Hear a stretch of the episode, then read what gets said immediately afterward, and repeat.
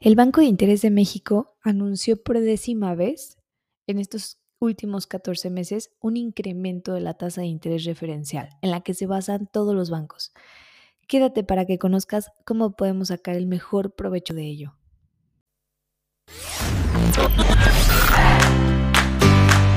Bienvenido a Casa Propia en tiempo récord. Yo soy Victoria Orozco y en este podcast quiero compartirte tips consejos e información que te ayudarán a tener la casa de tus sueños en el menor tiempo posible. ¿Estás listo? Comenzamos.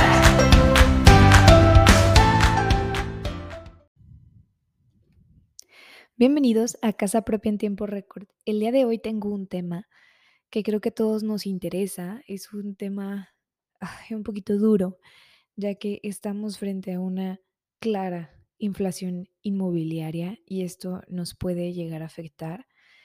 Pero vamos a ver qué es lo que hay detrás. A partir del 12 de agosto, vamos a poder ver que hubo un aumento del 8.15% de la tasa de interés referencial en la que se basan absolutamente todos los bancos para poder ofrecer sus créditos, para poder ofrecer créditos hipotecarios, tarjetas crediticias, préstamos, etc. Este es el nivel más alto en los últimos 16 años y es es histórico lo que estamos viviendo. Y el objetivo que tiene es frenar el como desbarrancado aumento que tuvimos en los precios del país.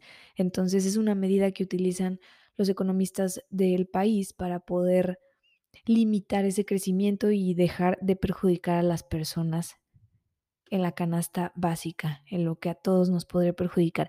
Sin embargo, referente a los créditos hipotecarios, claro que se van a ver afectados al igual que las tarjetas de crédito y los préstamos también. El director del Instituto para el Desarrollo Industrial y el Crecimiento Económico nos recomienda que no tramitemos créditos hipotecarios con tasas variables en lo que resta de este año y del próximo año. ¿Por qué? Porque esta va a ser claramente la tasa que más adelante se puede ver perjudicada. No es el último incremento y puede que siga habiendo, pero va a llegar un momento en el que los especialistas dicen que va a bajar y ellos aproximan que más o menos será dentro de un año y medio. Los créditos que ya tienen una tasa de interés fija, pues obviamente no se van a ver perjudicados porque en su contrato, al momento de que adquirieron el crédito, la tasa, al ser marcada como tasa fija, no se ve perjudicada por este tipo de aumentos. Sin embargo, es el caso contrario para todos esos créditos que fueron adquiridos en veces de salario mínimo o en UMAS, porque ellos, esos claramente van a ser afectados, y ni se diga los de la tasa variable.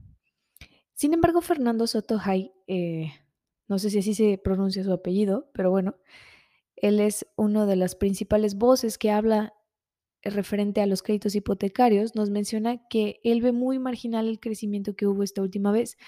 Sin embargo, eh, nosotros como brokers hipotecarios, al momento de ver el aumento, pues claro, sí fue un porcentaje muy mínimo, ni siquiera llegó al 1%, pero eso, eso lo vemos en la tasa de interés, perdón. Pero al momento de que hacemos toda la suma o la sumatoria de lo que va a ser el crédito, cuánto van a pagar nuestros clientes al final de toda la vida del crédito, ya sea de los 20 o 15 años, como adquirieran su crédito, claro que se ve reflejado este aumento en cantidades pues, muy elevadas.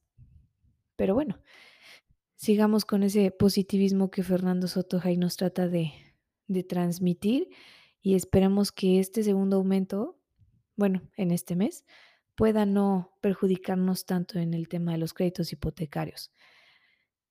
Sin embargo, sí, puede que se vea reflejado en la deuda total, pero ante la duda, mi recomendación en este sentido es que lo más interesante o lo más importante es que veas tu situación actual, que no te dejes llevar por la macroeconomía.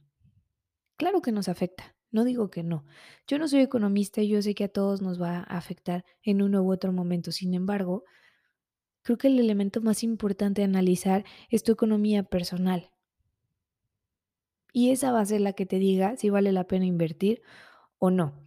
Porque claramente los bancos no te dicen, ok, eh, Victoria, como la tasa de interés aumentó, a ti te voy a ofrecer esa tasa de interés. Posiblemente me ofrecen una más elevada porque mis condiciones no son aptas para adquirir un crédito hipotecario.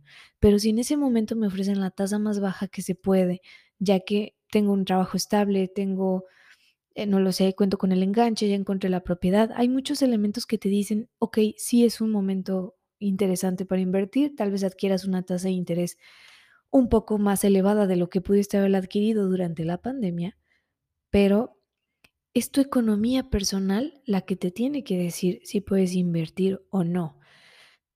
Como te digo, la economía global puede ser mala, pero tú puedes estar teniendo ese aumento que esperabas. O puede ser muy buena la economía del país y tú sin empleo, sin poder invertir. Entonces, déjate llevar por ello. Acércate a los expertos, a un crédito, a un, a un broker hipotecario que analice realmente tu perfil y te diga, este no es momento para invertir o este sí es momento para invertir, pero el banco te va a dar esta tasa. Entonces, ahí serás tú quien decida si vale la pena o no. No te quites ese derecho. Y puede cambiar más adelante, sí. De hecho, la, la tendencia es para que baje. Si actualmente ya estás pagando una hipoteca, investiga si también estás a tiempo de mejorar las condiciones. Puedes, ahorita todavía yo creo que la ola no nos ha llegado del todo y puedes investigar en los demás bancos para poder ver si hay alguna tasa más baja o algún crédito más bajo, sin importar la tasa, que tú puedas adquirir y que te convenga. ¿A quién sí le conviene sustituir sus créditos en este momento, antes de que la ola crezca un poco más? A todas aquellas personas que están pagando sus créditos en veces de salario mínimo, a los que tengan tasas variables y a los que estén pagando en UMAS. Todos ellos, yo les recomendaría que en este momento se acerquen a algún broker hipotecario. Nuestros canales están abiertos, pero pueden buscar si tienen alguien de confianza acercarse y preguntar si son si pueden mejorar sus condiciones. Lo bueno de la mejora de hipoteca o de la sustitución es que los bancos ya no ponen tantos peros como se pone en una adquisición tradicional porque ya tienes un historial pagando tu crédito. Ya tienes más de un año, o al menos ese es el, plazo mínimo que se recomienda, que sea más de un año. Y esto al banco le demuestra que fuiste un buen pagador y que vas a continuar siendo. Es un tipo, este tipo de documentación se mete, se ingresa como un cliente a través de impecabilidad en donde nos demuestran que ya han ido pagando puntualmente todos sus créditos y con ello poder ofrecerle las mejores condiciones como tal, como un cliente impecable. Entonces, con esto cierro este capítulo. Quiero que te quedes con esta información. Sí, la inflación está y está muy presente, pero lo que importa es primero tu economía personal antes de tomar una decisión basada en la macroeconomía. Y en sustitución hay que investigar, hay que acercarse con algún broker porque posiblemente estás a tiempo. Y si no, no pasa nada. De hecho, un broker desde el primer análisis de tu perfil puede, puede darse cuenta si realmente te conviene hacer una sustitución o no.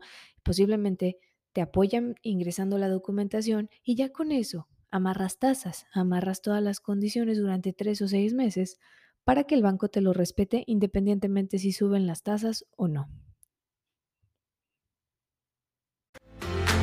Este episodio terminó, pero me gustaría escucharte. En Instagram, Facebook y TikTok me encuentras como Victoria Orozco Oficial o envíame un mensaje al 3325 48 22. Ahora es tu turno de comenzar este camino hacia la casa de tus sueños.